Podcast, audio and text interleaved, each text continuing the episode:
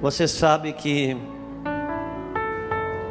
a sarça não precisava saber pregar, a sarça não precisava ter teologia, a sarça só tinha uma função: queimar. Quando um homem, uma mulher de Deus prega, Deus pode falar com muitas pessoas. Mas quando um homem e uma mulher de Deus queima, Deus pode falar com libertadores. Porque com libertadores, Deus só fala por meio do fogo. Por isso que Deus encontrou Moisés. Porque com o libertador, Deus fala por meio do fogo. E nós temos na Bíblia pelo menos três batismos que a Bíblia fala, ou que ela não é uma doutrina de batismo, mas ela faz menção. Porque João Batista diz o seguinte que eu batizei vocês na água, mas virá um que vai batizar vocês com o Espírito Santo e com fogo. Então a gente entende que aí tem pelo menos três batismos: o da água, o do Espírito Santo e do fogo. Então, se uma pessoa quiser ser salvo, ela batiza na água. Se ela quiser ser avivada, orar em línguas, ela batiza no Espírito Santo. Mas se ela quiser ser um libertador, o libertador Deus batiza por meio do fogo. E o batismo do fogo não é um batismo que te chama para conquistar, o batismo do fogo é um batismo que te chama para suportar, para resistir as demandas do tempo vigente. Nós estamos, viemos nessa coincidência, providência, Jesuscidência, como se diz, e até o pastor chegou a fazer um, uma artezinha a respeito de que estaríamos no hotel, porque o seminário da família ia ser lá. Mas Deus providenciou esse espaço aqui e levantou homens que não trabalharam sozinhos, trabalharam com os anjos e, e aceleraram as coisas. Mas eu gostei muito desse tema sobre famílias remidas, não é assim? E eu gostaria de abraçar essa frase. Não havia pensado sobre ela, mas quando o pastor falou aqui sobre famílias remidas, eu, eu gostaria de pedir para você que você não olhasse muito para o relógio. Eu também quero ver se eu não olho muito. Nós vamos fazer um acordo aqui. Eu não vou olhar para o relógio para não me sentir culpado e você não olha para não sentir raiva e a gente caminha junto. Mas se você precisar sair, eu vou respeitar. Eu quero saber eu, eu tenho certeza que você tem os seus horários, as suas demandas e cada um tem e tenha liberdade se você precisar sair, se esbarrar no seu horário. Mas procure estar conosco amanhã às nove da manhã estaremos aqui novamente. E eu quero estar introduzido nessa oração que a Luciana fez aqui e exclamar ao Senhor que a graça dele esteja aqui. E que ele nos leve em lugares nele que nós não fomos antes. E se você puder abrir a sua Bíblia em Efésios, no capítulo 6, 5, no versículo 31,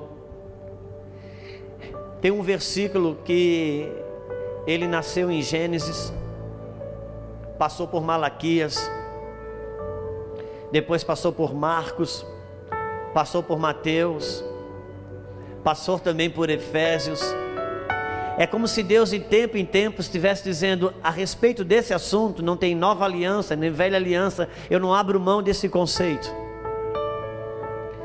Gênesis, Deus fala sobre esse assunto. Depois Malaquias, que é o último livro do Antigo Testamento, fala exatamente esse texto. Depois Jesus vem em Marcos e Mateus e ele fala desse texto. Depois o apóstolo Paulo vem e repete a mesma frase. Deus estava dizendo: os tempos mudam, mas nesse assunto eu não mudei. Capítulo 5 de Efésios, no versículo 31, diz assim: Por isso deixará o homem seu pai e sua mãe, se unirá a sua mulher e serão os dois uma só carne. E eu gostaria de apoiar o nosso coração e o nosso entendimento no versículo 32. Grande é esse mistério, mas eu me refiro a Cristo e à igreja. Uma das coisas que nós precisamos remir são alguns fundamentos bíblicos. Nós não podemos remir pessoas, não poderemos remir cidades, não poderemos remir famílias, sem remirmos os fundamentos de Deus na terra. Quando começou a reconstrução da casa do Senhor, que caminhou debaixo de uma palavra profética liberada por Ageu, que diz que a glória da segunda casa seria maior do que a primeira. Ali está a maior pedagogia da reconstrução de Deus nessa casa caída em Adão e agora reconstruída em Cristo, porque o que a casa do Senhor representa, caída em Nabucodonosor e reconstruída depois, está falando dessa casa espiritual. E quando eles reconstroem os fundamentos daquela casa do Senhor, Deus disse: para tudo agora, e vamos fazer uma festa, uma reinauguração. Eu nunca vi ninguém fazer reinauguração das sapatas de uma casa. Eu não sei como funciona aqui em Goiânia, mas por causa da minha idade, eu sou de um tempo que quando alguém ia casar, ele se reuniu para fazer a casa, sempre tinha um pedreiro na família. Mas no dia de construir a laje da casa, então nós chamávamos os amigos, o cunhado, até o cunhado nesse dia é convidado. E a gente chama os primos, os amigos, porque a laje ela tem que acontecer num dia só. Não dá para deixar para fazer no outro dia. Então aquele dia concreto, naquele tempo era assim, né? Glória a Deus por aquele que tinha uma bitoneira, muito, era feito, a gente chamava de traço, fazia ali e põe no carrinho e joga lá em cima e tal, e aquilo não pode secar, não pode parar. E quando acabava de fazer a laje, então tinha um churrasco. Aleluia, era um churrasco. Quem é desse tempo assim, levanta a mão só para saber que eu não estou falando por vento. Até o cunhado ajudava. Mas nunca ninguém fez inauguração das sapatas da casa. Só que Deus, quando reconstruiu os fundamentos da casa do Senhor, Deus disse: para tudo, faz uma inauguração aqui. Faz uma reinauguração e aqueles dias houve uma grande festa que o céu comissionou. Por quê? Porque Deus estava ensinando que o céu só celebra a festa a partir de fundamentos. Festa que acontece, que não é em cima de fundamentos reconstruídos, é festa da igreja, não é festa de Deus. E uma das coisas que o Senhor está remindo são os fundamentos do reino. E família é um fundamento do reino de Deus. Família não é uma questão pastoral. E é por isso que estamos sofrendo nas questões da família, porque achamos que família é algo pa pastoral. E família não é algo pastoral. As cartas da Bíblia que fala sobre família eram cartas apostólicas, não eram de pastores. Por quê? Porque família é um fundamento do reino. E por isso que a igreja hoje, de certa forma, está doente e não alcança cura. Por quê? Porque a gente quer curar a igreja pela igreja. E a igreja não caiu na igreja, a igreja caiu na família. E família vem antes da igreja. Família é um fundamento do reino. E uma família ela começa a partir de um matrimônio. Pelo menos Deus estabeleceu assim. E uma das coisas que precisa ser remida é o fundamento do matrimônio. E hoje nós sofremos na igreja. Por quê? Porque nós não trabalhamos para a recuperação do fundamento do matrimônio que Deus criou. Nós trabalhamos para as pessoas ficar de bem. Quando a gente consegue fazer um marido e uma esposa parar de brigar, a gente acha que conquistou alguma coisa. Não faz mal se a gente deu para elas o que o reino não daria.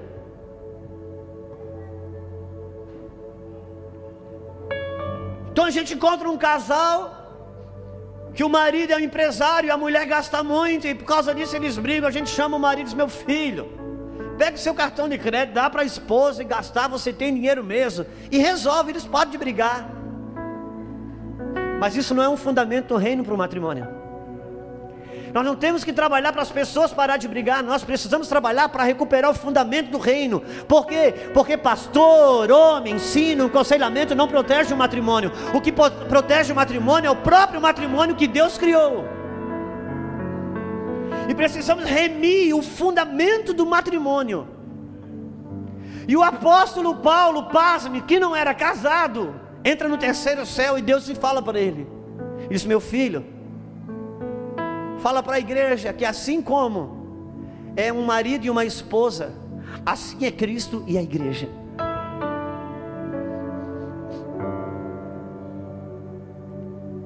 Vou repetir isso. Paulo vai no terceiro céu e volta, dizendo: gente, sabe, assim como é o marido e uma esposa, assim é Cristo e a igreja, porque Deus só fez um casamento, e não foi o de Adão e Eva. O único casamento que Deus celebrou estabeleceu como um padrão para nós é um casamento que Ele celebrou antes da fundação do mundo, o de Cristo e a igreja. Esse é o fundamento para os nossos matrimônios. E uma das coisas que a gente precisa voltar nos voltarmos é para aprender com o céu. Não podemos insistir em querer aprender com a terra aquilo que o céu criou. O que o céu criou, só o céu pode ensinar. O que o céu criou, só o céu pode nutrir. O que o céu criou, só o céu pode alimentar. E casamento, ele não é produto de uma era. Casamento ele não é resultado de um rei que decidiu se casar. Casamento não, é, não, é, não originou numa determinada raça ou tribo. Casamento é algo que Deus criou. E nós precisamos aprender com Deus sobre casamento. Eu vou falar uma coisa para vocês. Eu fui chamado para uma conferência um dia. Que uma mulher era uma conferência de família para sexta, sábado e domingo, que englobava uma denominação que era, tinha muitas igrejas daquela denominação e muitos pastores ali. E eu ministraria na sábado e no domingo. Sábado de manhã, sábado à noite e domingo de manhã, mas na sexta-feira à noite. Eles contrataram uma mulher psicóloga não cristã para falar sobre sexo para os casais.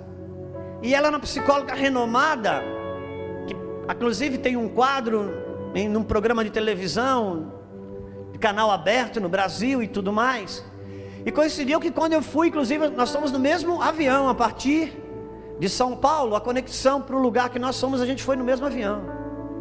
E quando eu cheguei lá, eu vi que os carros estavam plotados com a foto dela, o nome dela e tinha banner eu não, eu não me vi nada meu lá, porque Deus me livrou e me guardou daquilo tudo. Porque ela pegou no microfone na sexta-feira à noite para ensinar aqueles casais e de muitos pastores como ensinar, ensinar a fazer amor. E eu tive que ouvir, sentado, aquela mulher dizer que a gente precisa ser estimulado, e algumas fotos, alguns filmes, né? São coisas que. Eu disse, Deus, aonde que está a sua igreja, Senhor? Eu disse: Deus, onde está a tua igreja? E eu, quando acabou aquilo, que eu vi aqueles pastores fazendo fila para pegar o autógrafo do livro comprado dela. E no livro ela falava coisas que ela sabia que ela não podia falar ali, porque estava falando para a igreja. E eu disse: Deus, o Senhor não me trouxe aqui, isso é uma pegadinha, não pode. Eu olhei para a Luciana e disse: Amor, o que, que vai ser isso? E a Luciana disse: Amanhã é você, meu filho. Eu disse: Deus, eu vou acabar com isso aqui, não vai dar certo. Eles não me conheciam, eles só me convidaram porque eu não cobrava. E todos os seminários dos anos anteriores foram pessoas renomadas que cobravam. E o caixa não estava favorável e eles descobriram que eu não cobrava, me convidaram. E eu falei que eu não ia, mas o meu apóstolo disse: Vai. Eu disse: Então eu vou sobre esta palavra caminharei. No outro dia peguei o microfone. Eu não sabia o que dizia.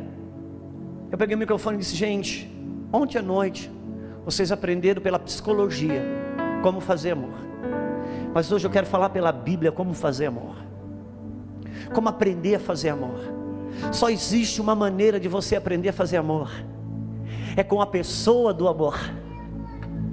Só o amor pode ensinar sobre o amor. Porque quem criou o amor é só a pessoa do amor. Deus é amor, Deus não tem amor. A Bíblia diz que Deus é amor. Quem aprender a fazer amor é só com a pessoa do amor.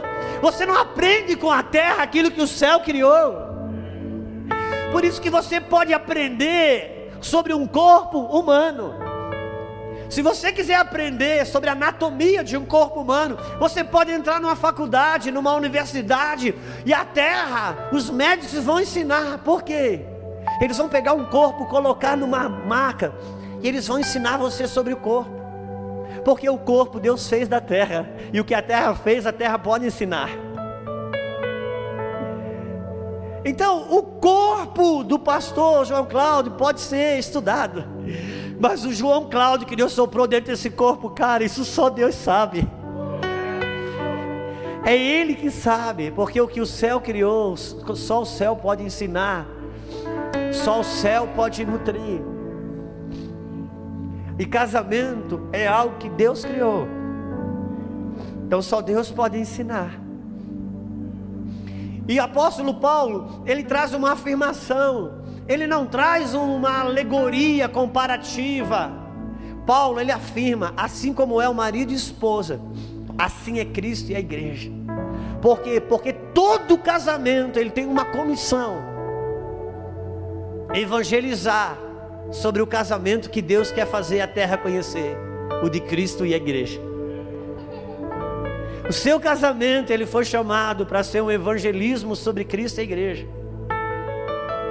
Por isso, que quando Deus decide manifestar isso no homem, Deus pega o homem, Adão, e eu preciso entender o Adão humano e o Adão profético. O Adão humano e o Adão profético que fala sobre Cristo. É importante que a gente pense sobre isso. Porque o Adão humano, ele fez coisas humanas. Mas nele Deus estava ensinando sobre Cristo, o Adão profético. Por isso que a Bíblia fala que lá em Timóteo que o homem não foi enganado, a mulher que foi enganada. Você sabe que está escrito Outra tradução diz que o homem não foi seduzido, a mulher foi seduzida. Agora, se o homem não foi seduzido, se o homem não foi enganado, por que, que ele comeu do fruto? Por causa do Adão profético. Porque Adão, Eva, ela come do fruto. Quando ela come do fruto, ela sabia que ela ia morrer. Ela vem até Adão e diz: Adão, eu comi do fruto. E Adão disse: Uau, e agora? Agora eu vou morrer. Eu sei, Eva, e você vai morrer, você vai ser expulsa daqui. Isso implica na nossa separação. Só tem um jeito, ela diz. Só se você comer do fruto também. Morre nós dois e, e sai nós dois. Então o homem come do fruto. Porque aqui já não era mais o Adão humano, era o Adão profético. Porque um dia o Adão profético, quando viu o homem comer do fruto do pecado e morrer, ele veio e comeu do pecado também, também morreu. Para quê? Para que o Pai ressuscitando a ele, ressuscitasse também a esposa dele, a igreja. Por isso o Adão humano comeu por desobediência, mas o Adão profético comeu por fidelidade a uma aliança. Quando Deus chama Adão, a Bíblia diz que Deus pega Adão, Deus modela Adão, Deus coloca Adão dentro do jardim do Éden. E ali Deus leva Adão a um profundo sono. Agora importa dizer o que é um profundo sono na Bíblia. Porque Adão estava num estado de imortalidade. Porque o pecado ainda não houver entrado no mundo. Como o pecado não houver entrado no mundo, a morte também não houver entrado no mundo. Logo, uma pessoa morrendo, a Bíblia não trata uma pessoa salva como morta. A Bíblia diz que ela dorme. A Bíblia diz que ela dorme. Não é assim? Quando Jesus sabia que ia ressuscitar Lázaro, o que, que ele falou? Lázaro, ele ia ressuscitar a filha de Jairo. Ele disse: A menina. O que, que Jesus fala quando ele fala sobre arrebatamento aos Tessalonicenses? Irmãos, a respeito dos que já dormem, eu não quero que sejais ignorantes. Porque, porque quem está em Cristo não morre mais, já passou da morte para a vida. Então, quando ele morre fisicamente, a Bíblia diz que ele dorme. O que estamos querendo dizer com isso? Quando a Bíblia diz que Deus levou Adão ao profundo sono, Deus matou Adão. Deus matou Adão. E quando Deus mata Adão, Deus faz uma incisão, um corte nele, enfia a mão lá dentro dele, tira um pedaço de matéria-prima, e ele forma a sua esposa. Sinalizando o que ele quer mostrar num casamento. Por isso que mais tarde, quando o último Adão está na cruz, quando Cristo está na cruz, ele está morto. E os, os carrascos vêm ali para quebrar suas pernas, para acelerar o processo de morte dele. Só que chega ali, ele já está morto. E quando ele está morto, os carrascos rasgam Jesus no lado. E quando rasgam Jesus no lado, sai água e sangue. E pela água da palavra e pelo sangue da redenção, Deus tira a sua esposa, a igreja. Por isso estamos aqui. Porque o casamento de Adão e Eva está falando a respeito de Cristo e a igreja porque essa é a proposta de Deus, por meio do seu casamento, evangelizar a terra sobre Cristo e a igreja. Por isso, os fundamentos do matrimônio estão no Cristo e na igreja. Quantos estão comigo? Por isso que um casamento, ele é muito mais, muito mais vertical do que nós pensamos. Quando o apóstolo Paulo, ele diz que assim como marido e esposa, assim está Cristo e a igreja. Paulo está dizendo assim: assim como está vocês dois, seu casamento, assim como está esse marido e essa esposa, assim está Cristo e essa igreja. Quantos estão comigo? Sabe como quantos casados tem aqui que estão com as esposas aqui? Ok. Quero dizer para vocês que diante dos filhos de vocês, assim como vocês estão como marido e esposa, assim está Cristo e essa igreja que é a sua casa. Esse é o evangelismo. O, o, o, Deus estava mostrando em Adão e Eva a respeito de Cristo e a igreja. Por isso que quando Deus chama Adão, Deus, Deus, Deus leva Adão para o fundo do sono, Deus mata Adão. Por quê? Porque Deus matou Jesus na cruz. Quem matou Jesus não foi os judeus. A Bíblia diz que a Deus aprove moê-lo. Deus matou Jesus na cruz. E ele, Deus faz uma cirurgia, Deus enfia a mão dentro de Adão, Deus mata Adão e Deus rasga Adão e sai sangue. Derrama sangue. Por quê? Porque matrimônio é uma aliança de sangue. Aquele homem, Deus mata ele, e quando Deus ressuscita ele, ele está casado. Deus está dizendo: Você morreu para uma vida sem essa mulher. Não tem vida fora disso. Aquela vida de solteiro, você morreu. Por isso, não queira sair daí. E quando Deus enfia a mão ali, Deus arranca de dentro de de Adão, um pedaço, uma, uma matéria-prima, e Deus forma a sua esposa. E isso dá um princípio ativo que nos ensina um pouco sobre casamento. Porque Deus não dá para um marido uma esposa, Deus dá para o marido uma mulher. A esposa, Deus vai construindo dentro da mulher com aquilo que ele consegue tirar de dentro do marido.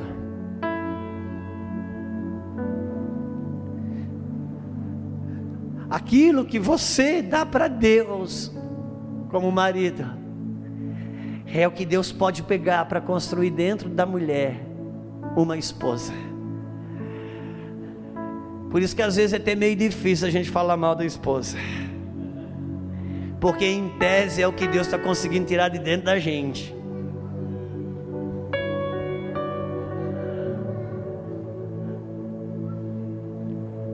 Porque Deus estava mostrando em Adão e Eva o casamento a respeito de Cristo e a igreja.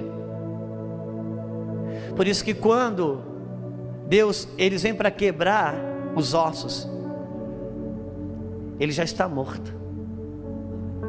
Por quê? Porque aquele corpo ia ressuscitar. E não tem como vir ressurreição sobre ossos, um corpo com ossos. Então a palavra, a Bíblia diz que Jesus já havia sido morto.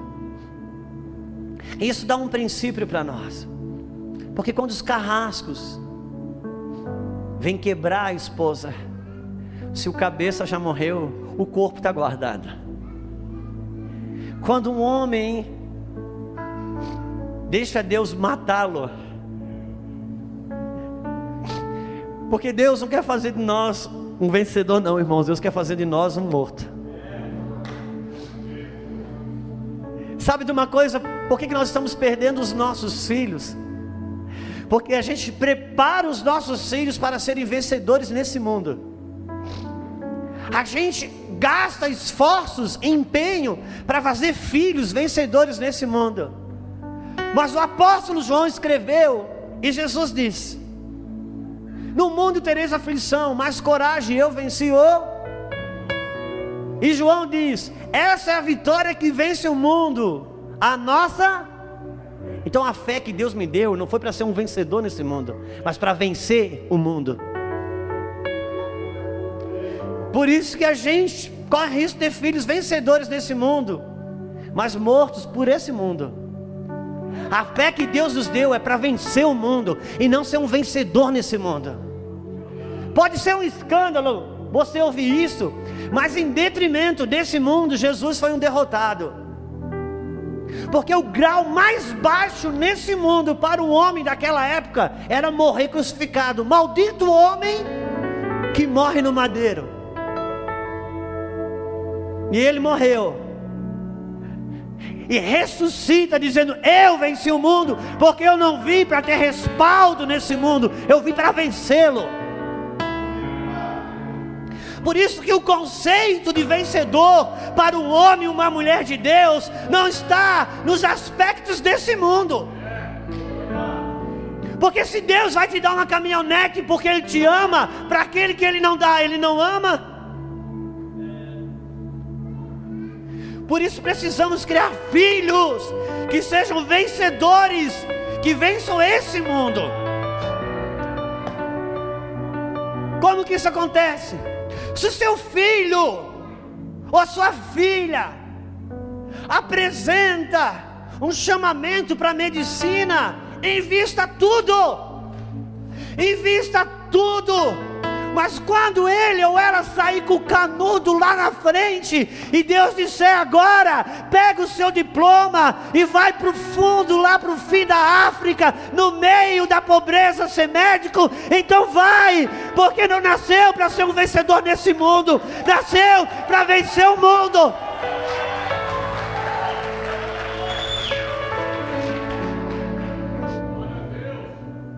Não cabe na cabeça de um homem, uma mulher de Deus, preparar um filho, professor e professora, para dar aula numa escola pública.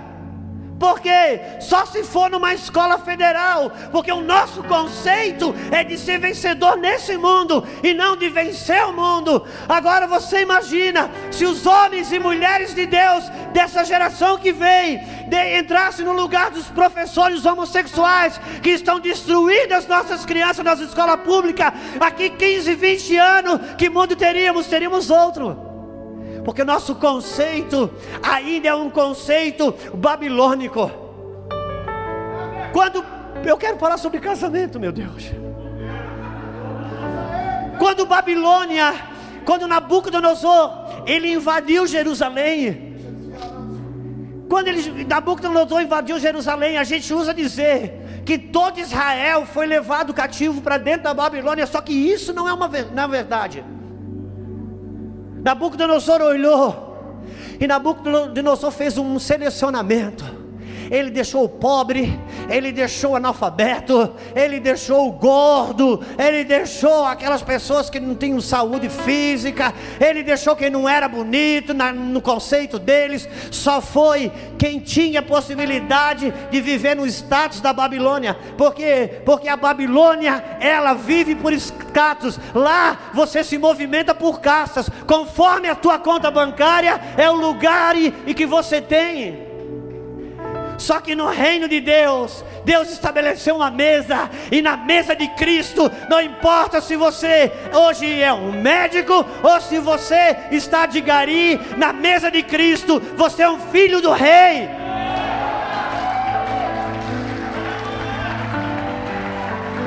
Por isso que a Bíblia diz que naquele dia, muitos dos primeiros serão, muitos dos últimos serão os primeiros e muitos dos primeiros serão os últimos.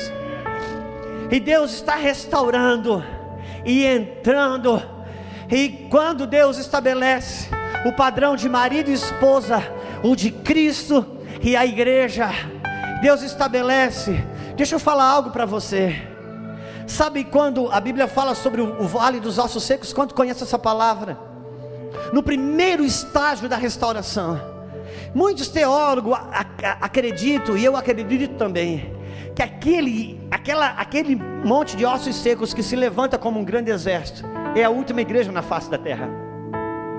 Ela vai, Deus vai tirar a igreja de um vale de ossos secos para um grande exército. E a primeira fase da restauração é que cada osso se junta ao seu osso. Cada osso junta ao seu osso. E quando você vai lei, estudar a lei da primeira menção, quando queremos saber ou não uma verdade de Deus, a profundidade dela está, ela está quando Deus expressa ela pela primeira vez. E quando Deus expressa pela primeira vez a respeito de osso que se junta ao seu osso, você vai escutar Adão falando para Eva: osso dos meus ossos, carne da minha carne. O que queremos dizer com isso? É que a igreja jamais se, se levantará como um grande exército se os matrimônios não forem restaurados.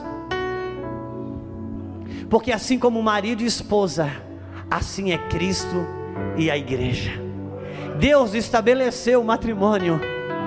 Todo homem, toda mulher casada, ele é convocado por Deus para diante dos seus filhos e diante da sua comunidade evangelizar sobre Cristo e a igreja. Por isso, meu papel é como marido não ser uma propaganda enganosa de Cristo, e a minha esposa, o papel dela é como esposa não ser uma propaganda enganosa da igreja que ele quer manifestar na terra. E Deus chama Adão. E Deus faz Adão fora do jardim do Éden. Eva, ela já nasceu dentro do jardim do Éden. Quando Deus faz Adão, Deus cria um ambiente para Adão, chamado Jardim do Éden, lugar de delícia. Eu gosto dessa palavra que diz que Adão foi modelado. Deus pegou um boneco de barro, modelou e dois soprou. Deus traz ele para dentro do jardim do Éden, porque eu acredito que todo homem que, que se deixa modelar por Deus, ganha de Deus um ambiente para viver com a sua família. Qual é o segredo do casamento do Jardim do Éden? Irmãos, na prática, existem dois tipos de casamento: o de dentro do Éden e o de fora do Éden. Dentro do Jardim do Éden, osso dos meus ossos, carne da minha carne. Fora do Jardim do Éden, olha o problemão que o Senhor me arrumou. Até hoje é assim, um casamento dentro do Jardim do Éden ele tem uma realidade diferente. Por quê? Porque o cara é um bom um marido bonzinho? Por quê? Porque a esposa é uma esposa boazinha? Não, é por causa do ambiente de Deus que faz com que o casamento deles ali se mova por honra. Irmãos, mandamentos que diz que o marido é, faz isso e a mulher faz aquilo, isso tudo são mandamentos para o homem caído. Antes do jardim do Éden, não tinha diretiva para quem o marido fazia e o que a mulher fazia. Por quê? Porque a honra a Deus estabelecia o padrão do relacionamento dos dois.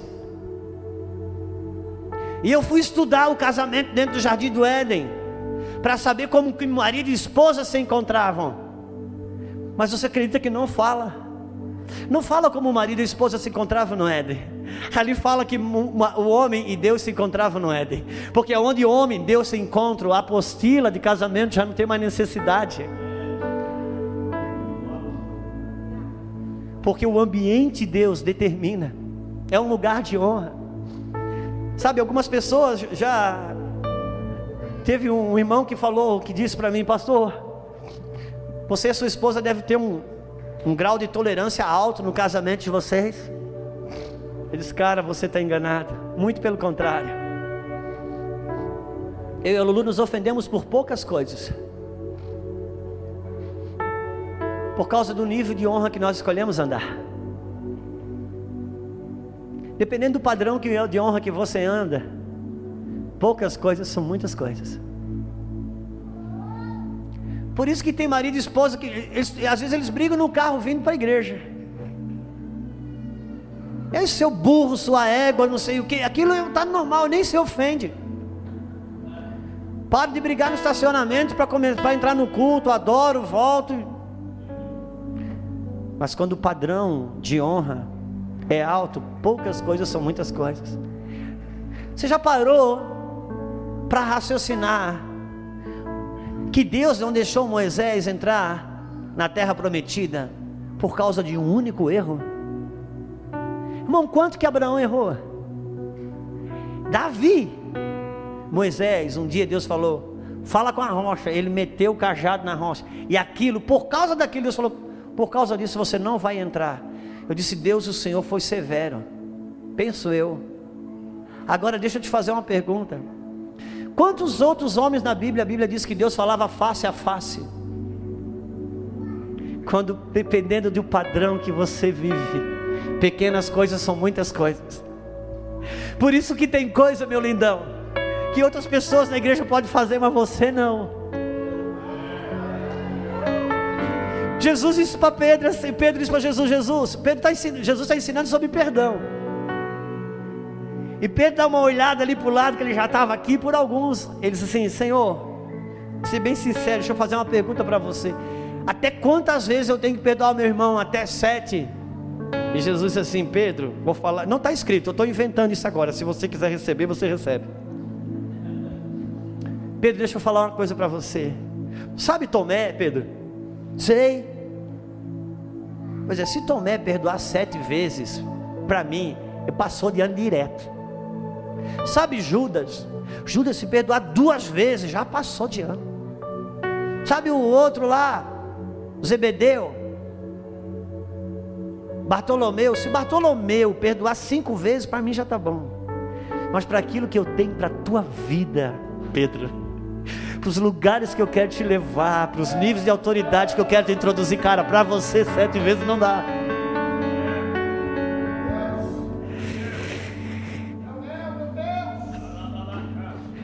Você precisa entender. Se você é um libertador, se você é libertadora, os padrões de você é no fogo. Então tem coisas que dá certo para o irmão do, da direita e da esquerda, mas para você não dá. Por isso que o seu irmão pode andar sem carteira, a sua se vencer hoje, você andar semana que vem, cai na blitz. Não tem jeito, cara. Para você Deus estabeleceu um padrão. Por quê? Porque você provocou ele o teu coração provocou. Ele disse: Pedro, e se Pedro tivesse ficado calado sete vezes, estava bom, porque cada um vai prestar conta sobre a luz que recebeu. Por isso que tem coisas que é melhor a gente não saber. Por isso que o meu pastor, quando ele começa a pregar, ele disse: Olha, irmãos, se quem quiser ir embora agora, aproveita. Ele fala desse jeito. Quem quiser ir embora agora, aproveita que depois não sei se vai dar. Que tem coisa, irmãos, que é melhor que você não saiba. Porque toda a revelação de Deus te chama para deslocar você, para arrancar você de um lugar nele e levar para outro lugar. Por isso que cada vez que você tem uma revelação de Deus e não se move, alguma coisa morre dentro de você. Por isso, se, se Deus te pegar aí, se desloca, se move. Deus está recuperando o fundamento do matrimônio na igreja. Nós temos lutado para isso. E Deus cria um ambiente para Adão. Só que é tão interessante que Adão, fora do jardim do Éden, ele não tinha um ambiente de Deus. Dentro do jardim do Éden, ele tinha Miltinho. Só que fora do jardim do Éden, ele não precisou morrer. Dentro do jardim do Éden, ele precisa morrer. Porque dentro do ambiente de Deus, a minha vida e a sua vida não cabe, só cabe a dele. Por isso que a Bíblia diz que Abraão, para as concubinas, para os filhos das concubinas de Abraão, a Bíblia diz que Abraão deu muitos presentes. Mas para Isaac não. Para Isaac Deus deu tudo. Por isso que igreja que se comporta como filhos de concubina, vai para a igreja fazer campanha para ganhar coisas do pai. Mas aquele que entende que é filho de uma aliança, esse não faz campanha porque ele sabe que é herdeiro. Ele já entendeu que a herança é dele. E a Bíblia diz que para os filhos da concubina, Deus, Abraão deu muitos presentes. Mas para Isaac Deus deu tudo. Só que os filhos da concubina também não precisaram passar pela mesa do sacrifício. Isaac precisou. Porque você vai ter tudo de Deus quando Deus tiver tudo de você. Não cabe, irmãos, uma vida meio num ambiente de Deus. Só cabe a vida dele. E Deus chama Adão e põe Adão ali dentro. A Bíblia diz assim como marido e esposa, assim é Cristo e a igreja. O seu casamento, ele fala sobre Cristo e a igreja. A Bíblia está dizendo, assim como está esse marido e essa esposa, assim está Cristo e essa igreja. Por isso que casamento e pastor precisa estar razoavelmente alinhado. Porque se Deus escolheu o casamento para expressar Cristo e a igreja, e o casamento do pastor é quebrado, o que esperar de Cristo e aquela igreja que ele pastoreia? O casamento pode passar por crises, e certamente passará, ele não pode ser uma crise. Como marido e esposa, assim é Cristo e a igreja. Que bom ouvir isso solteira. Que bom ouvir isso solteira. Não quer casar com uma mulher com as pernas quebradas, morra. Porque se o cabeça morre, o corpo está preservado. Agora a Bíblia diz que Cristo morreu pela esposa para devolver a ele uma esposa sem mácula, sem ruga. E esse é o segredo. Deus vai construindo, de, meu irmão, Deus vai construindo dentro da sua esposa, dentro dessa mulher, de acordo com que Deus vai conseguindo matar você, você vai dando para Ele o que Ele precisa para construir dentro da sua mulher a esposa que você deseja. E isso é um processo. E Deus falou: Adão, e esse lugar aqui é teu, você vai cuidar, você tem autoridade aqui. Por isso que quando a Bíblia, a Bíblia diz que a mulher é que foi enganada, só que a Bíblia diz que por um homem o pecado entrou no mundo, não diz que entrou pela mulher. Porque antes Deus falou: esse, esse jardim, você vai cultivar e guardar. E antes do diabo entrar na serpente, precisou entrar no jardim. Que Deus falou para Adão: cuida dele. E você vai cultivar. A palavra cultivar vem de culto. Deus estava dizendo a Adão: você vai cultivar essa terra a partir do culto que você tem a mim. Por isso, me diga o que você cultiva, e eu vou dizer quem você cultua. Se você cultiva dinheiro, você não cultua Deus vivo. Porque a cultura, ela vem a partir de quem cultuamos. Quantos estão comigo? E Deus diz para Adão: Adão, você vai cuidar desse lugar, porque existe um princípio espiritual que Deus dá para toda pessoa que governa, Deus dá o poder dela determinar a, a, a, a atmosfera, o ambiente da atmosfera ali que essa pessoa foi chamada para governar. Eu já falei isso em alguns lugares, mas eu vou repetir aqui porque essa foi a minha experiência. Vou melhorar o pescoço dos irmãos lá. Deixa eu voltar aqui. Tudo bem, pode ir. Eu trabalhei numa empresa que nós entrávamos sete e meia da manhã, sete horas. Estava todo mundo muito bem, eram vários vendedores, sempre aquele movimento. Mas dez horas da manhã chegava o patrão. Alguém dizia: o chefe chegou. Quando o carro dele apontava dentro do estacionamento, o chefe chegou. Irmãos, todo mundo travava. Quem estava sendo simpático com o cliente parava de ser. Quem estava se movimentando levemente endurecia. E eu pensava comigo: ah, que poder que tem esse homem. Nem entrou na empresa, já mudou toda a atmosfera desse ambiente. Por quê? Porque Deus deu para todo homem, toda mulher, autoridade para determinar a atmosfera do ambiente que ele foi chamado para governar. Por isso que tem homem, quando ele chega em casa, às vezes, ele, ele, o carro aparece na garagem, aponta na garagem, às vezes a, a esposa está tudo bem em casa, as crianças estão brincando, a esposa está ali, de repente o carro chega, a esposa diz: Crianças, o pai de vocês chegou. Pronto. As crianças já param de brincar. A mulher fica tensa. O cachorro corre para debaixo da pia. Aquele homem nem entrou em casa e ele já decidiu, já determinou, ele mudou a atmosfera do ambiente.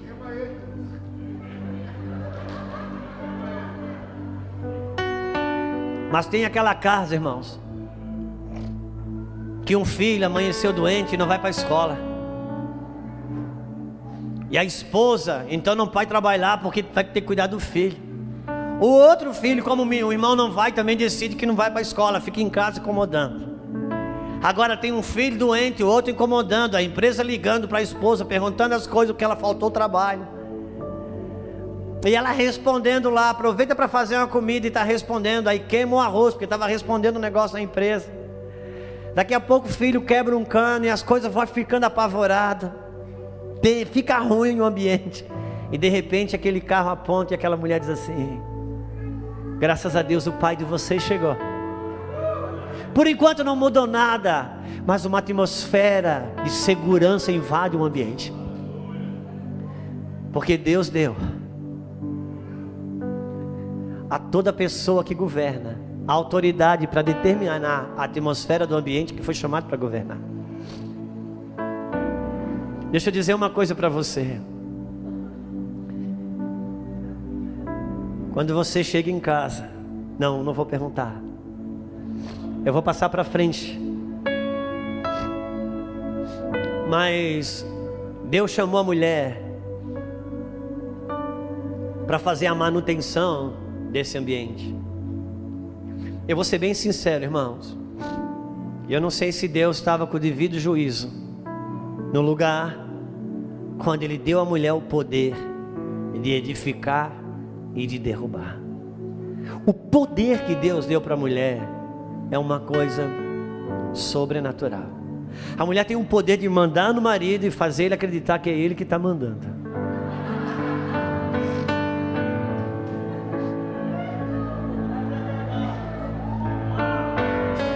E ela sabe que ele não sabe.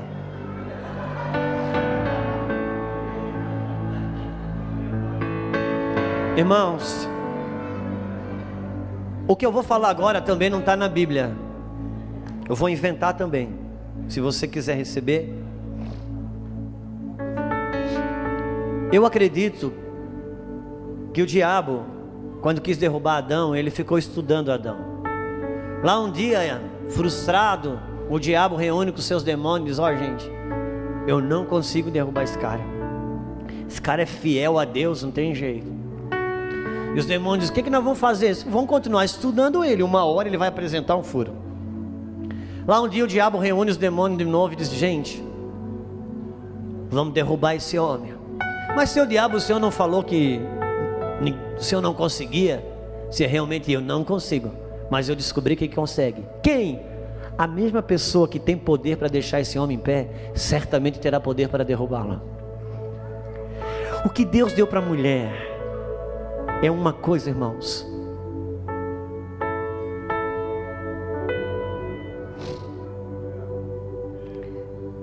Eu contei isso em alguns lugares, mas eu vou repetir aqui porque é a nossa experiência, é a nossa vida. Eu sempre achei que a mulher sábia era uma, e a mulher que não é sábia era outra. E nós tínhamos ganho. Eu comprei um carro que os irmãos ajudaram. Então nós tínhamos seis anos, um carro popular, e os irmãos, quando eu resolvi trocar, os irmãos me ajudaram a comprar um carro melhor. Então comprei um carro bom, não tinha nem condições de comprar, fora do meu padrão econômico. Eu andava com aquele carro, para muitos simples, mas para mim já era um carrão. E eu estava, nós tínhamos uns cinco meses aquele carro, era inverno, frio, seis e pouco da tarde. Eu estava indo para o Mevão uma quarta-feira que era culto e aí e a, Bel, e a Lulu ia levar a Bel no, na aula do inglês no centro. E eu estou ali dirigindo, eu ia largar o, volante para ela. Assim que eu chegasse no Mevan, eu disse: Meu amor, você está vendo esse movimento? Horário de pico, seis e meia da tarde, chuva, vento. Ninguém saiu de moto hoje, de bicicleta, porque a nossa cidade é plana, todo mundo saiu de carro. Ainda você vai para o centro, ainda, meu amor, está mais perigoso ainda. Eu disse, Lu, vai com cuidado, amor. Presta bastante atenção. E de repente ela silenciou. Eu sempre digo, ela não estava falando nada, mas a mulher, ela faz um silêncio que grita no ouvido da gente. E eu disse, amor, o que, que aconteceu? Ela disse, nada, você não fala. E ela disse, duas vozes falaram dentro de mim. Isso é o que que falaram? A primeira disse, escuta aqui, você não, você não tem confiança de eu dirigir esse carro não? Dei seis anos com um carro velho. Você nunca me deu nenhuma orientação, agora só porque esse carro é um carro novo. Você não acredita que eu posso dirigir no movimento? Volta para o carro velho. Eu disse, meu Deus. Fiquei apavorado de perguntar qualquer outra voz tinha falado. Podia ser assim a outra voz que, é que falou, pá!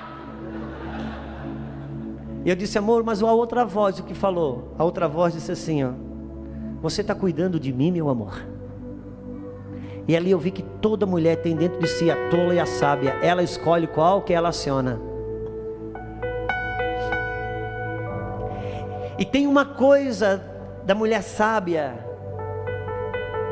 A mulher moderna perdeu muita coisa da mulher sábia. A mulher moderna perdeu virtudes da mulher sábia. E uma das virtudes da mulher sábia para a mulher moderna é burrice, é estupideza que é a virtude de ser bobinha. A mulher sábia, ela tem a virtude de ser bobinha. Quantas esposas tem aqui? Levanta a mãozinha, eu gostaria de falar com você. Não perca a virtude de ser bobinha. Sabe, minha irmã, quando esse cabeludo aí, sabe aquelas coisas que você já está falando há dois anos para ele fazer, ele não faz, parece que ele não entende, entra aqui, mas ele não parece que ele não ouve. Lá um dia ele levanta e diz assim: Meu amor, eu vou fazer tal coisa assim, assim. Aí você diz assim: Uau, nunca tinha pensado nisso. Que fantástico, parabéns. Isso é a virtude de ser bobinha. Porque isso encoraja ele. Mas a mulher moderna disse: Não acredito que só agora que caiu a ficha. Mas o poder que Deus deu para a mulher.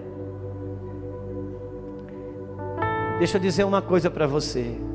Sempre que a Bíblia fala em adultério, principalmente no Antigo Testamento, quase sempre a Bíblia não está falando de marido que traiu esposa. Sempre ela está fazendo menção da esposa Israel,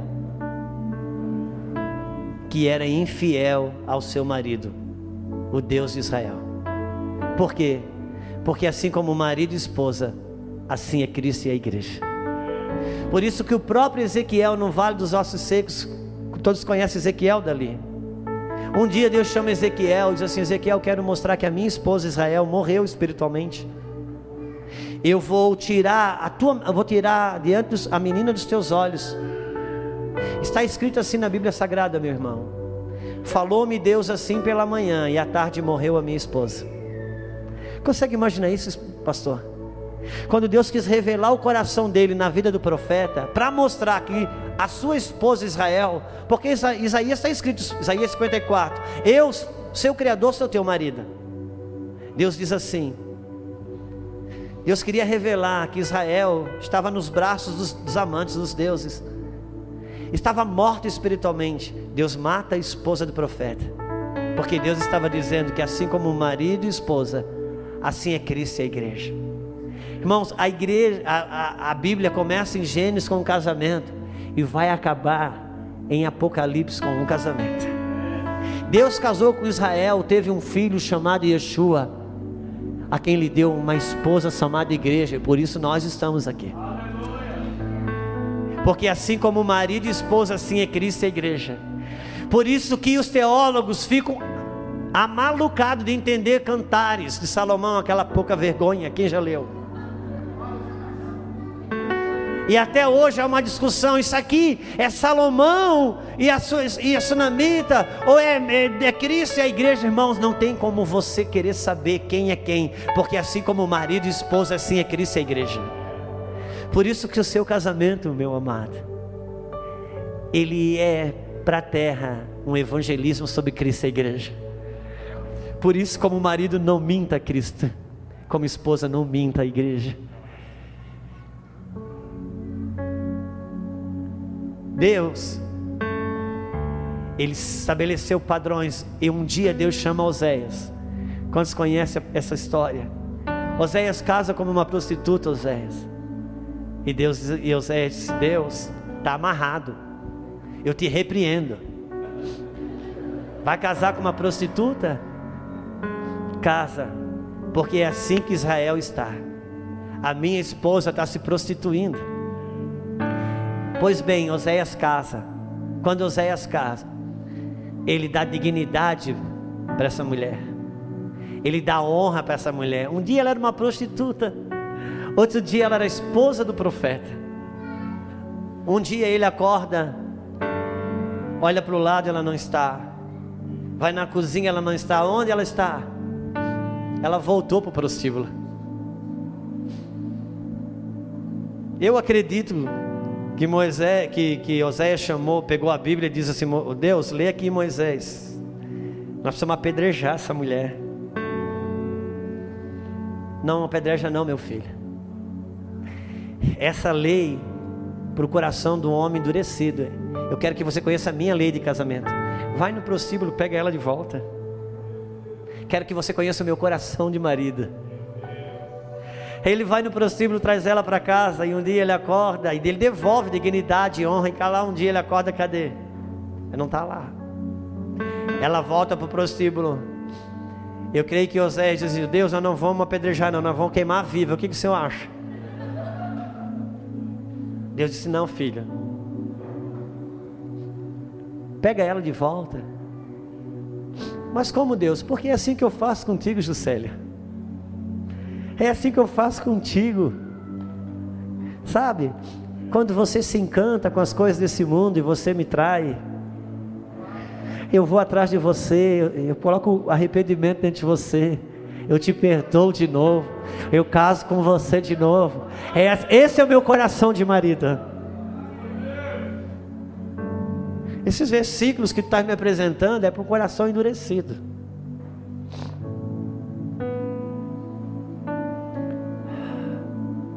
Deixa eu dizer uma coisa para você, irmãos. Eu não quero me demorar, não. Mas eu gostaria que a gente pudesse recuperar o fundamento de marido e esposa e de Cristo e a igreja. Eu posso ter a liberdade de pedir para esse casal vir aqui na frente um pouquinho. Vocês dois. É. Deus gosta de pegar assim o tímido já para curar e já Deus faz uma obra de uma vez só. Por favor.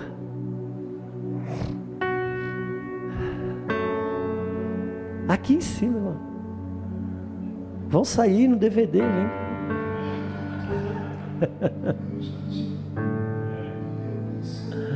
Qual que é o nome? Elise. E? Astolfo. É com N ou com L? Astolfo ou Astolfo? Astolfo. Astolfo, L.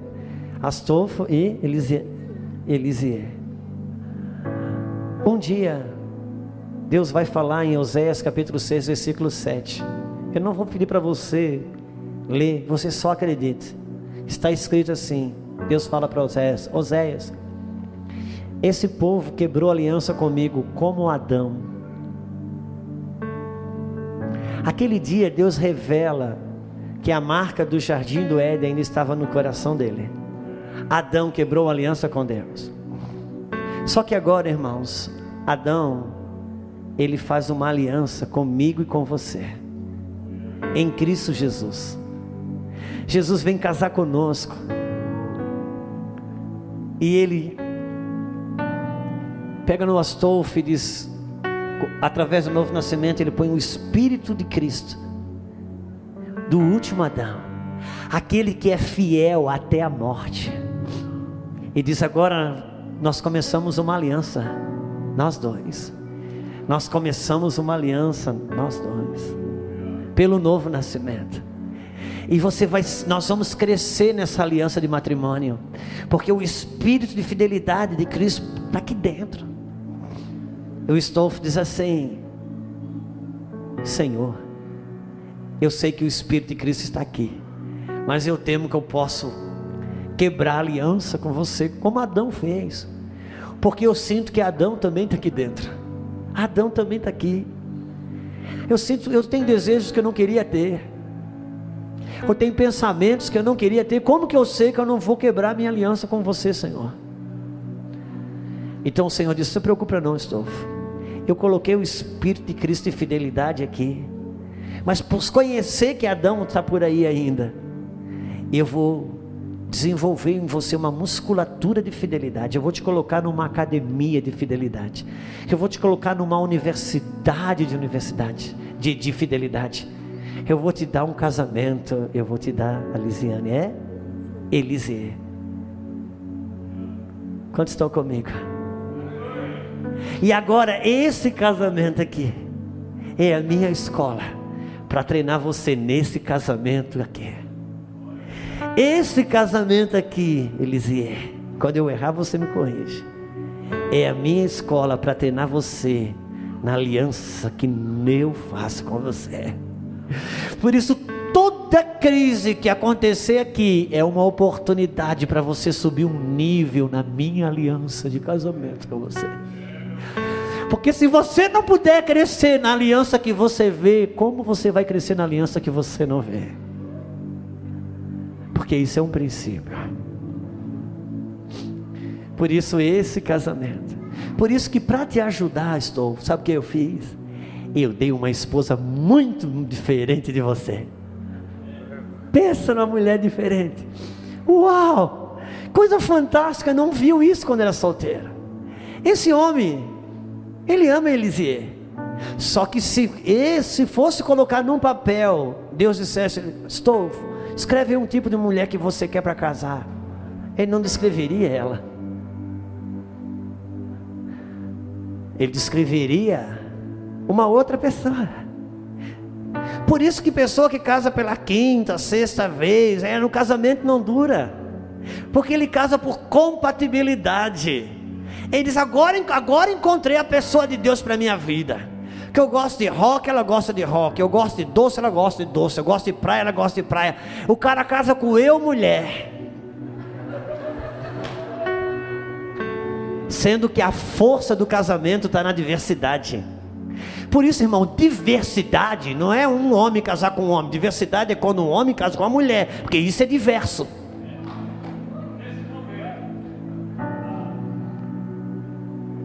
Eu dei essa pessoa diferente. Ei, que fantástico, você não viu. Porque é assim, eu levo você no profundo sono, casa quando acorda, aleluia.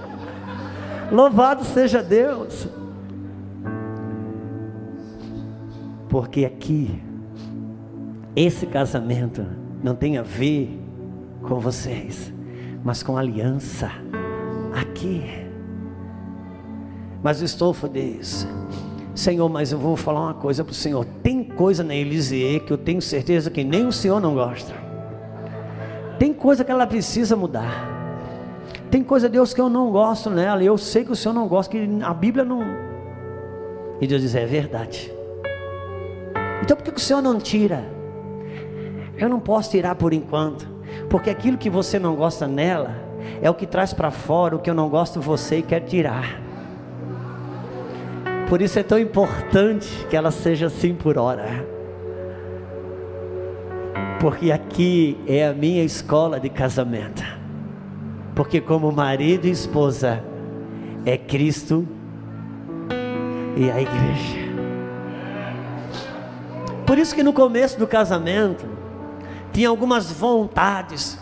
Tinha vontade de beijar, vontade de levar para passear, vontade de elogiar, vontade de dar presente. Sabe de uma coisa? Passa o tempo, parece que essas vontades vão embora. Aí um pensa: será que eu não amo mais? Deus, parece que eu não amo mais. O Deus, não, meu filho, isso não tem a ver com o casamento de vocês dois. Tem a ver com o que então? Tem a ver com o nosso casamento. Por quê? Porque a minha aliança com você ela é uma aliança no espírito, ela não pode ser na alma. Porque a fé é um produto do espírito, a fé não é um produto da alma. Por isso que no começo do meu casamento com você, eu coloquei subsídios na sua alma. Você tinha vontade de ler a Bíblia, vontade de orar, vontade de jejuar. Mas com o passar do tempo, eu fui tirando os subsídios da alma. Para que o verdadeiro amor e fidelidade pudesse aparecer para você desenvolver uma vida no espírito, uma vida naquilo que crê e não naquilo que sente. Porque no começo do casamento eu conto com a sua vontade, mas chega um tempo que eu quero contar com a sua fidelidade. E eu te treino aqui. Aqui eu te treino. Por isso, como marido e esposa,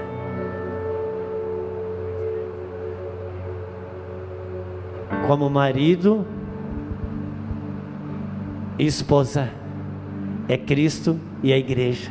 Duas alianças numa cruz.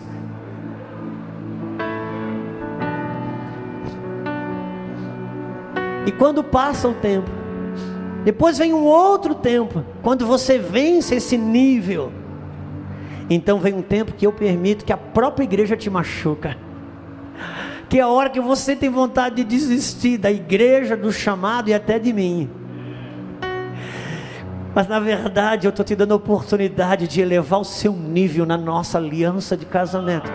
Por isso, essa escola é tão necessária. É necessária. Eu gostaria, você que está com a sua esposa aí, olha um para o outro e diz assim: Eu não sabia que eu precisava tanto de você. Aleluia. Porque como marido e esposa, assim é Cristo e aí igreja. Por isso que a Bíblia diz assim: solta um pouquinho, que paixão é essa?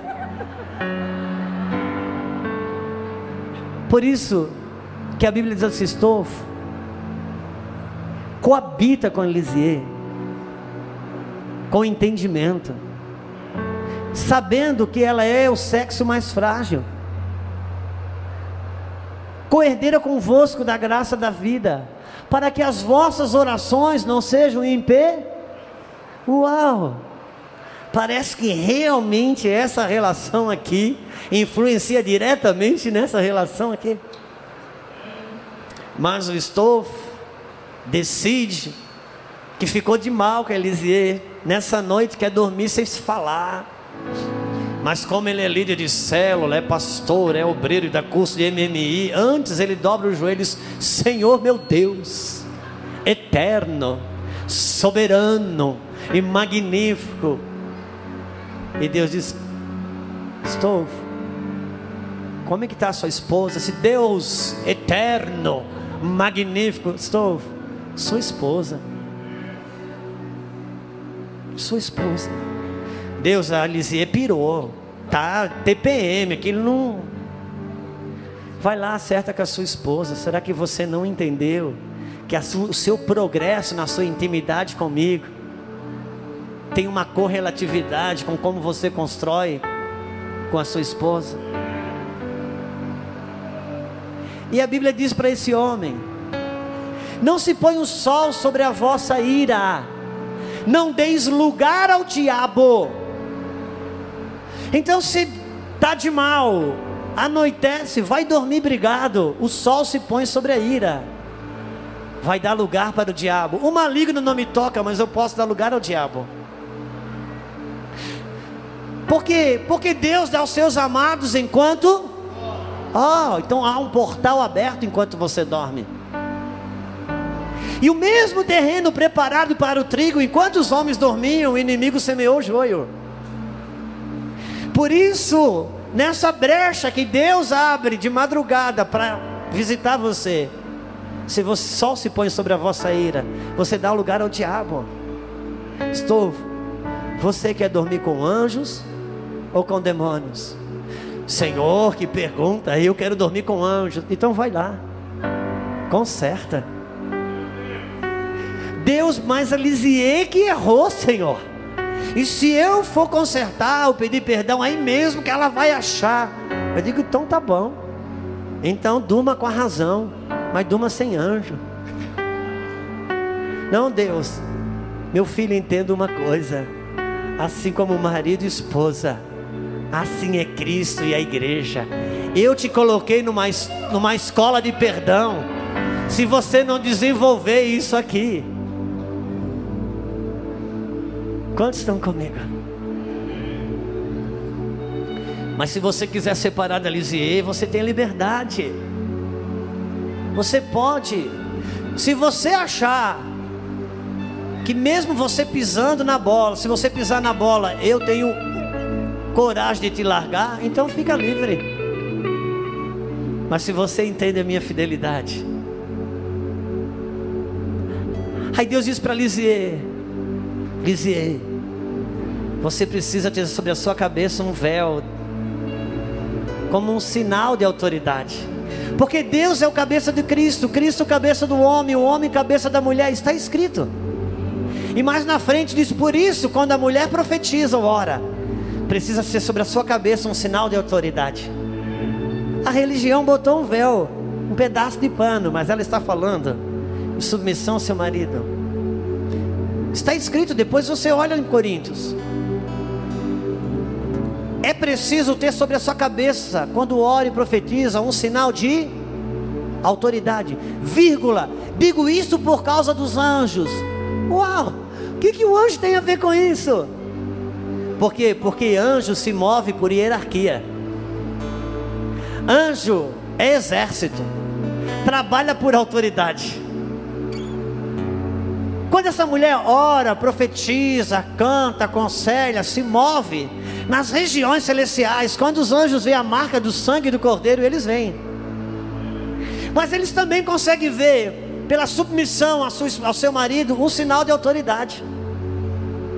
Então, quando ela se move, o diabo fica furioso. Os anjos vêm e dizem: Aqui não toca. Mas se ela não tem um sinal de autoridade sobre a sua cabeça, por causa da palavra e da unção, pessoas são tocadas, pessoas são alcançadas, mas quando elas saem, não tem proteção de anjos, porque o anjo respeita a autoridade, e se a autoridade não cobriu, ele não vai cobrir. Porque assim como marido e esposa Agora, submissão não é anulação, muito pelo contrário. Porque para Cristo e a igreja, Cristo diz: Olha, se você, igreja que é minha esposa, andar em submissão a mim, você vai fazer as obras que eu faço, não somente as que eu faço, mas fará maiores do que ela. Logo, a submissão não é anulação, é potencialização de autoridade. Submissão é potencialização de autoridade, não é anulação. Porque, como marido e esposa, assim é Cristo e a igreja.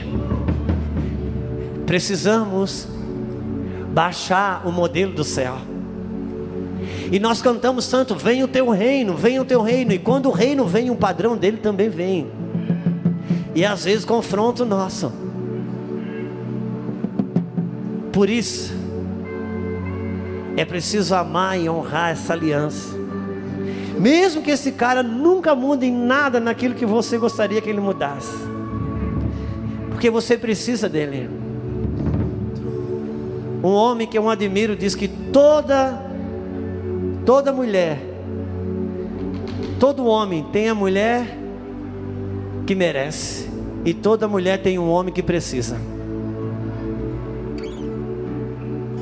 Assim como marido e esposa, assim é Cristo e a igreja. Eu quero encerrar, mas estou com dificuldade. Me dá mais uns cinco minutinhos de atenção. Capítulo 19 de Mateus. Jesus fala sobre casamento e divórcio. Esse mesmo relato está em Marcos 10, relatado por Marcos. Marcos diz coisas que Mateus não diz. Mateus diz coisas que Marcos não diz, mas todos dois fazem um registro de um acontecimento inoportuno que acontece naquele momento, e eles fazem o registro. Jesus está falando sobre casamento, divórcio, de repente entra uma criança e os discípulos dizem: Tira essa criança que o assunto é sério. Jesus, não, não, não. Não impeça que venha até as minhas criancinhas, porque dela é o reino. E volta a falar sobre o assunto. Marcos, da mesma forma, ele está falando sobre casamento e divórcio, mesmo lugar, mesmo assunto.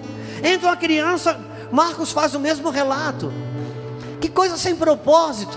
Fazer um registro que uma criança entra ali e eles querem pedir. E ela diz: Não, deixa, não que impeças que venha a mim até as crianças. O que, que isso tem a ver com um casamento e divórcio? Tudo.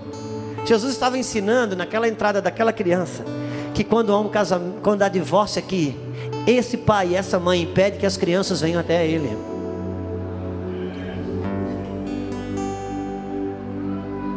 Por isso, irmãos, mais do que consertar relacionamentos matrimoniais, precisamos resgatar o fundamento do matrimônio.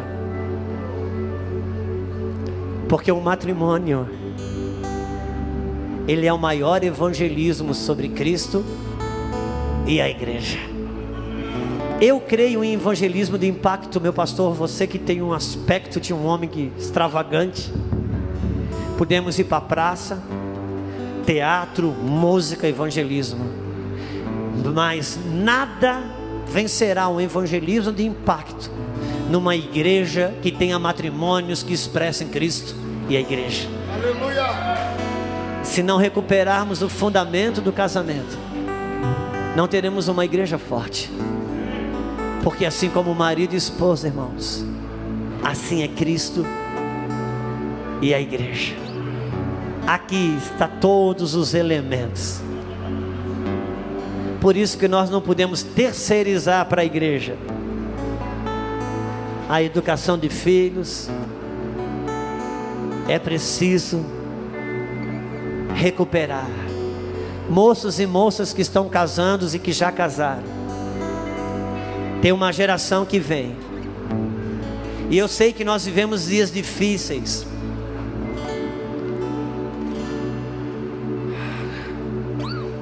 Tem coisas que eu não gosto de falar.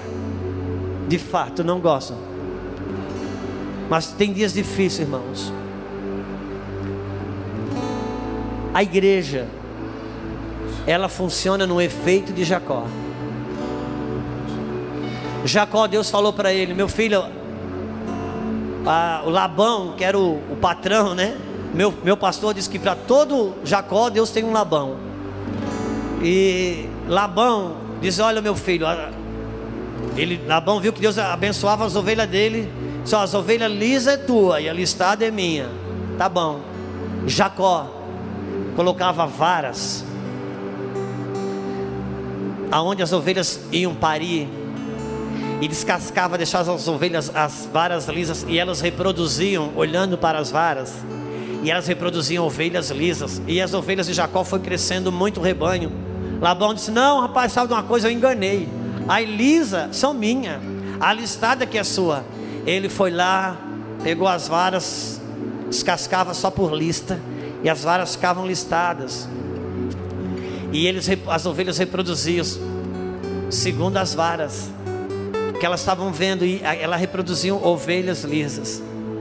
Irmãos, vara na Bíblia é autoridade. Eu sei que o diabo está mexendo nos matrimônios de muitas autoridades e as ovelhas estão reproduzindo segundo as varas. Que o Senhor encontre varas lisas, matrimônios que possam ser inspiradores para reproduzir o modelo de Deus. Que o Senhor restaure em nós os fundamentos do matrimônio. Muito obrigado, queridos. Deus abençoe. Uma salva de palmas para os dois. Obrigado, meus pastores. Fica de pé comigo um pouquinho. Eu, eu, eu não quero. Eu, o horário já se avança. A minha Lulu já deu. Fez assim, depois fez assim, depois fez assim, fez assim. Quando ela fizer um silêncio absoluto, eu me assusto. Nós vamos passar alguns momentos aqui. Amanhã de manhã nós vamos estar. Amanhã à noite, na segunda de manhã e na segunda noite, que é feriado. Nós não queremos lidar com pregações. Nós queremos compartilhar o coração do Senhor em algumas verdades hoje.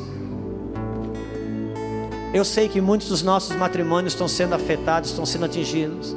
Irmãos, quem poderia dizer que na igreja, pessoas com 30 anos de casado vão se separar? E eu não estou aqui para julgar quem se separa, eu estou aqui para preservar quem ainda está junto, unir. Só que nós precisamos trabalhar dentro do fundamento do Senhor. A Bíblia precisa voltar para conduzir e administrar as nossas relações. Eu não quero ser uma propaganda enganosa de Cristo.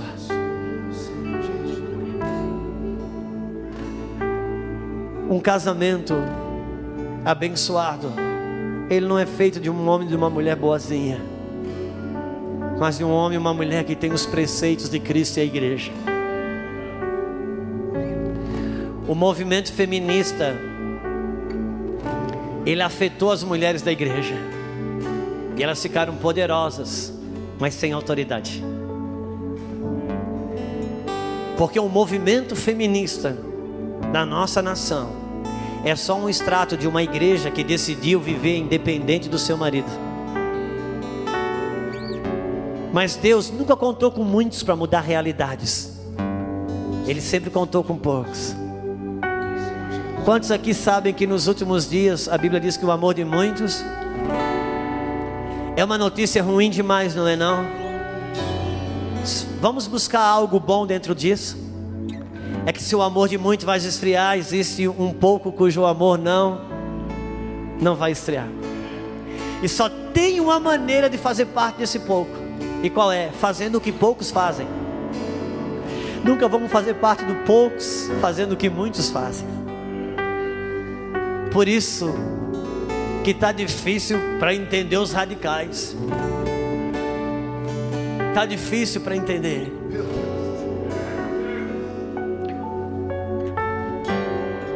que você seja um portal do Senhor na sua casa. Que os seus filhos sejam evangelizados pelo seu matrimônio. Mesmo que você não, você não precisa abrir a boca. Porque se tem um casamento de Cristo e a igreja, ali vai ter pecado, mas vai ter perdão. Ali vai ter enfermidade, mas vai ter cura. Ali vai ter dias difíceis, mas vai ter renovo.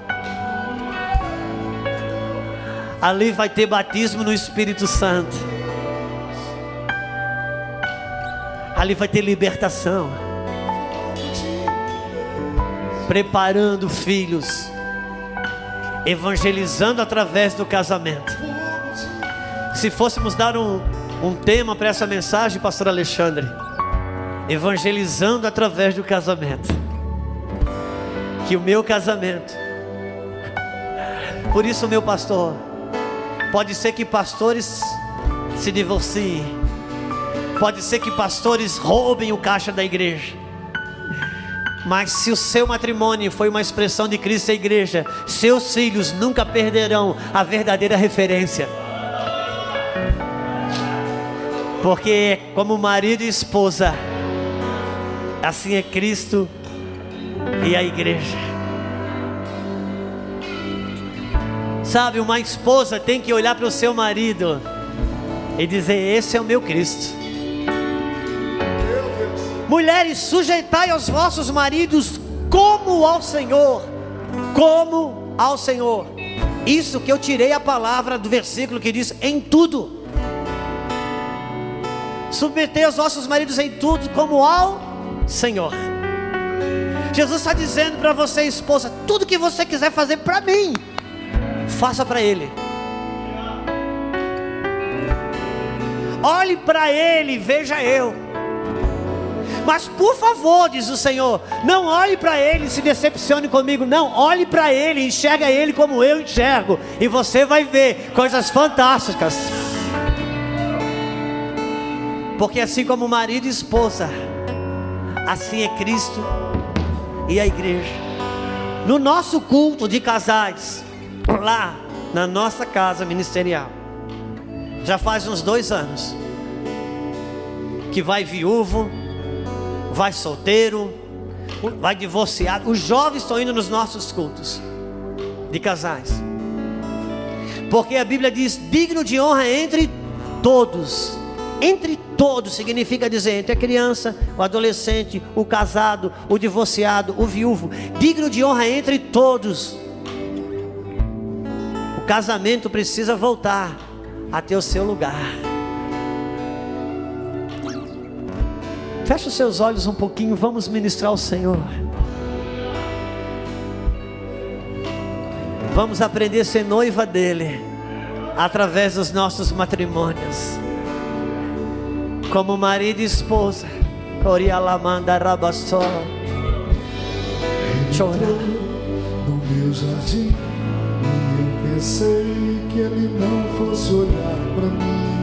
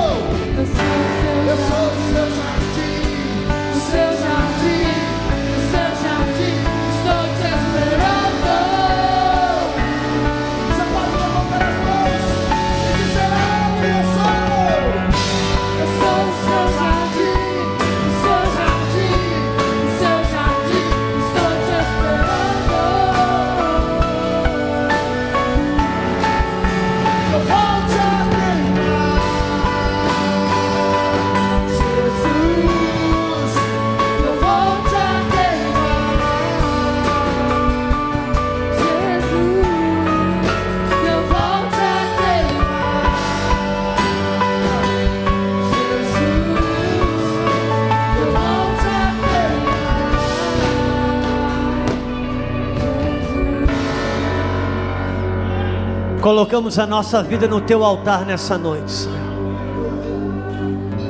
Oramos pelos matrimônios de Goiânia. Oramos pelos matrimônios dos pastores, líderes, diáconos, homens e mulheres, cujos matrimônios têm sido alvo de ataques de alto nível do reino das trevas, para desfigurar na terra o verdadeiro casamento que desde a eternidade foi preparado para evangelizar a terra.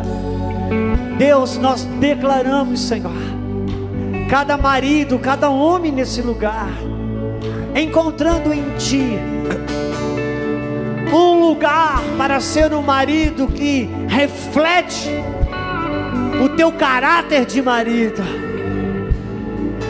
Oramos para que cada esposa que encontre um lugar em ti para ser uma esposa que atraia o coração do noivo, que atraia o coração do marido, como Esther, como Esther, debaixo da orientação do Espírito Santo, debaixo da orientação de Regai, Esther se preparou, atraiu Boaz, atraiu os olhos do rei. Coriala magaraba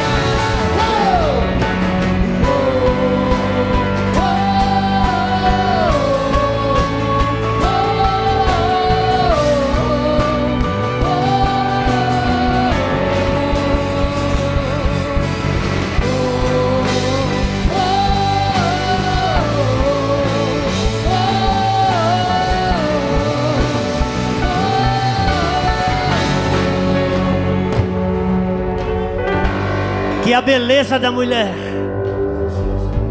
não esteja no frisar dos cabelos, nem nas suas joias, mas no Espírito Santo, no incorruptível traje de um seu inte- homem interior.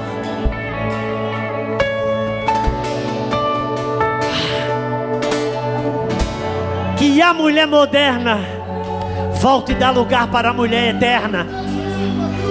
Você foi chamado para ser uma mulher eterna. Por isso, não deixe que a modernidade roube a sua eternidade. Não deixe de ser perfumada. Não deixe de pintar o seu cabelo.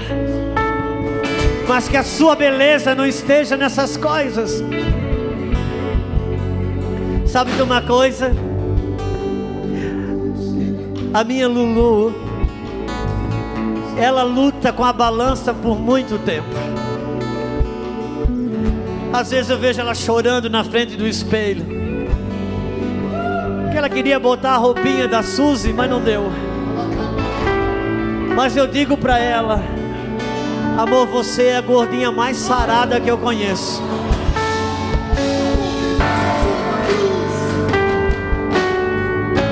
Porque ela é uma mulher resolvida. É bom você viver com uma mulher sarada. Mas ela luta para perder peso. Ela chora na frente do espelho. Porque ela tem as vaidades de uma mulher. Mas eu digo, amor, se você, muda, se você modelar por fora do jeito que você é modelada por dentro, eu vou ficar muito enciumado. Eu não sei se vai dar certo. Deus dá para toda esposa uma seringa para ela introduzir coisas na veia do seu marido. Escute. Toda esposa quando casa Deus dá uma seringa para ela, diz: "Minha filha, você com essa seringa você introduz coisas no seu marido". E antigamente eu fiquei internado muitos anos atrás, eu tomava remédio injetável de 3 em 3 horas e aquela agulhada vinha. Hoje não tem mais agulhada, eles colocam acesso. Quantos sabem o que eu estou dizendo? Eles só trocam a mangueirinha ali e enrosca. A mulher sábia, ela coloca um acesso no marido. Ele não sente a picada quando ele vê já está queimando dentro. Mas a mulher que não é sábia vem com aquele agulhão e o cara se apavora. Com medo da picada, ela nunca consegue injetar nada. Deus. Eu sei que ele precisa mudar. Mas se você achar o acesso, peça para o Senhor, Senhor, eu preciso achar o acesso. Porque a, mu- a mulher sabe, ela coloca um acesso. Irmão, é horrível. Aquilo quando está entrando, porque você não dá tempo, você não, quando vê já está na veia queimando. Tem umas bezetacil que são fortes. Que o Senhor nos conduza. Levante modelos inspiradores para essa geração que vem. Casamentos debaixo de modelo de Cristo e a igreja. Pastor João Cláudio, por gentileza. Amanhã é nove horas. Estaremos aqui. Eu creio que o Senhor vai nos levar em lugares altos aqui. Deus vai afetar as nossas casas. Deus vai afetar os nossos lares. Nome de Jesus. Deixa o pastor João Cláudio orar por você. Chore alamas. Você que quer vir aqui à frente, pode vir aqui, nós vamos orar aqui. Vem aqui à frente. Você que quer receber aqui, pode vir aqui que nós vamos orar em nome de Jesus. O meu já